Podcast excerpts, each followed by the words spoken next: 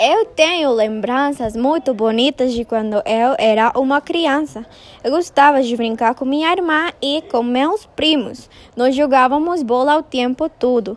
Também eu costumava ir ao jardim da infância. O jardim da infância era em Alajuela. Lá eu brincava com minhas amigas Bianca e Sofia. Brincávamos com legos ou com bonecas. Depois eu ia à casa de meus avós. Eu ficava lá o dia inteiro. Eu falava muito com minha avó. Além disso, minha avó fazia comida muito gostosa e fazia muitas sobremesas riquíssimas. Minha infância foi muito bonita. Minhas lembranças são maravilhosas.